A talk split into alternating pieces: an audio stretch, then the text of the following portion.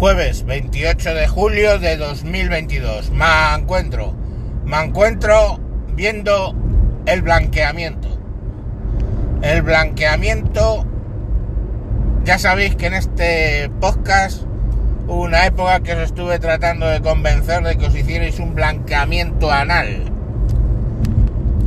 Y no me refiero a ese blanqueamiento. Me refiero al blanqueamiento que está haciendo los cargos del Partido Socialista con el tema de Griñán, blanqueamiento a Griñán. Eh, pues hombre, vamos a ver. El blanqueamiento se basa en que teóricamente él no se llevó ni un euro para sí mismo. Vale. Pero fue consentidor, cuando no directamente diseñador de un desfalco a las arcas públicas de 680 millones de euros. 680 millones de euros. Vamos a ver. Si yo, si una persona, digamos, el salario medio que dicen, pongamos por caso 25.000 euros al año, 25.000 euros al año, en 100 años son 2,5 millones de euros. En 100 años. En mil años son 25 millones de euros. En 10.000 años son 250 millones de euros. Con lo cual viene siendo el salario de 3.000 años de una persona normal. 3.000 años de salario. O lo que es lo mismo, el salario anual de 3.000 personas. Anual. Entonces, para que nos hagamos una idea del monto, porque a mí es que esto me pasa como, como, como las estrellas que te dicen, no, esta estrella está a 800.000 años luz. Y dices, joder, como de aquí a Navalcarnero, más o menos. Nuestra mente no está preparada para magnitudes de ese tamaño. O sea, se nos, al, al común de los mortales 680 millones de euros se nos escapa de la cabeza. Entonces, eh, bueno, pues se han dedicado a decir eso. Claro, lo primero que me acordé, hay una ley, la ley que dice que el primero que cita en una discusión a Hitler pierde, yo voy a perder. Porque que me conste, Hitler nunca mató personalmente a ningún judío. Y murieron 6 millones en la Shoah. ¿Eso hace que Hitler fuera buena persona? De hecho, el método de matarlos ni siquiera lo diseñó Hitler.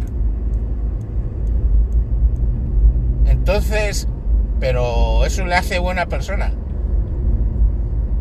Pues no, porque el que le dio la autoridad al que diseñó el método de matar 6 millones de judíos fue él. El que consistió, consintió en que se mataran a 6 millones de judíos, fue él. Y el que estaba al tanto de la película fue él. Entonces Griñán, que no se, que no se llevó un euro para sí mismo, que habría que verlo. Pues vale, me lo voy a creer. Pero desde luego fue el que diseñó, implantó, autorizó ese sistema perverso por el cual se les quitaba dinero a los trabajadores para dárselo a empresas con eres fraudulentos. Y así, según ellos, ayudaron a muchas empresas cuyos trabajadores no acabaron en la calle. Pues muy bien. Y ese es el blanqueamiento. Y ya os decía ayer, yo siento dedicarle dos días a lo mismo. Eh, era eso o, o hablar de menas. Pues, bueno, son cinco minutos, os puedo hablar de menas ahora. Bueno, el caso es que también le blanquea, ayer lo dije, el Partido Popular. Así que todo muy bien, ya vamos a ver el cambio dramático que va a haber.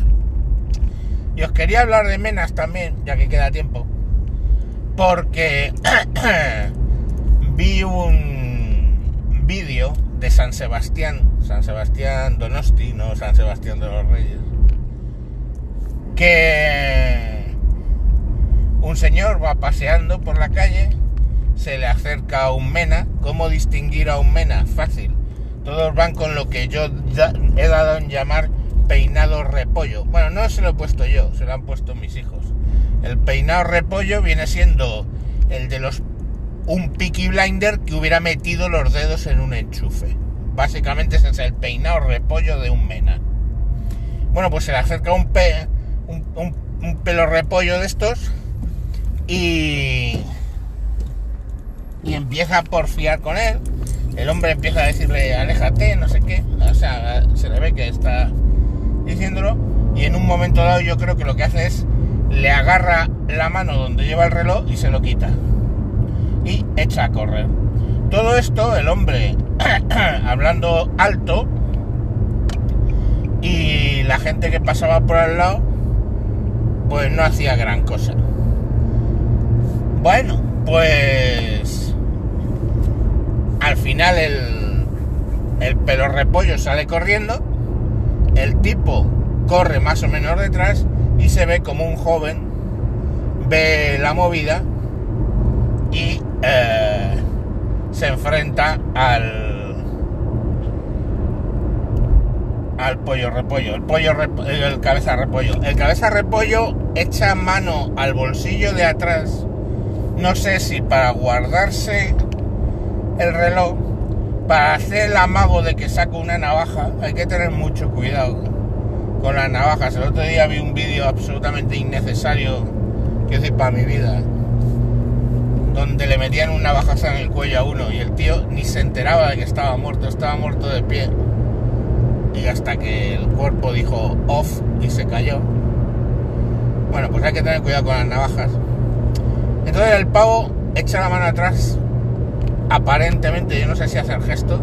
El caso es que, bueno, pues entre él le empuja, el, el, del reloj que ya ha llegado, le vuelve a empujar, tiene un traspiés, se va al suelo y se le echan ellos dos y un tercero encima. Y le quitan el reloj y no sé qué más pasa, supongo que les retuvieron hasta que llegara la policía o no. Eh, joder,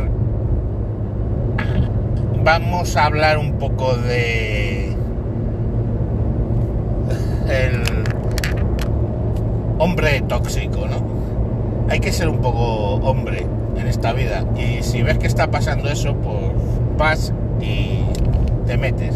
Que te puede pasar como aquel que le pegaron un puñetazo luego en el cuello y acabó muriendo por defender a una tía que luego simplemente se dedicó a crucificarle en los programas de televisión donde le, las invitaron a pago. Pues puede pasarte, no te digo que no. Pero él hizo lo que tenía que hacer. Yo puedo contar una anécdota de hará 8 o 10 años, donde estaba llegando al barrio de mi ex suegra con, con mi mujer y la niña en el coche y vi en, aquel entonces estaba de moda y un grupo de chavales le estaban haciendo la movida a un señor en, eh, en el cajero. ¿Qué hacían? Le cuando ya veían que había metido el pin, le distraían unos cuantos niños moviéndole, agitándole, no sé qué, mientras otro de rewild bien abajo ponía una cantidad y le daba para sacar el dinero y lo normal es que cogieran el dinero y salían corriendo.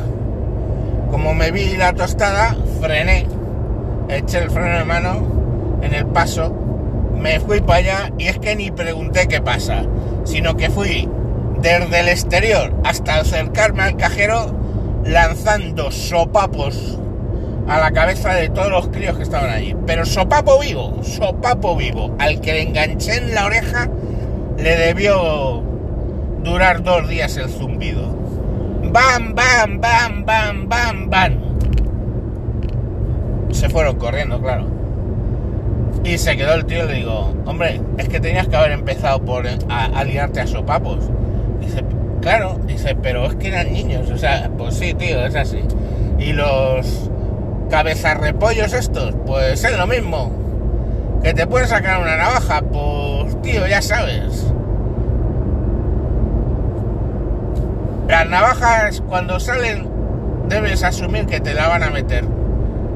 Lo que tienes que tratar es que no te la metan en un sitio muy problemático. Y que problemáticos son todos. Pero que te mate muy rápido. Y pues ya sabes, el cinturón, las llaves o lo que se te puto ocurra. Y si estáis viendo eso, pues hombre, con uno puede, con dos, con tres menos. Es que tenemos que empezar a ser un poco news. ¿Vosotros habéis visto lo que le pasa a un león cuando ataca a una cría de un ñu? Que lo normal es que se vuelva media manada a dar cornadas al, al león y en muchas ocasiones el león pierde la presa. Pues así vamos a tener que ser, chicos. Parece ser que en San Sebastián ya lo van aprendiendo y parece ser que en Barcelona también. Que en el proceso te puede llevar un navajazo de irte al Valhalla, pues tío, pues es lo que hay. No hay mucha más alternativa. Porque la alternativa es lo de los corderos. El silencio de los corderos. Venga, mañana más.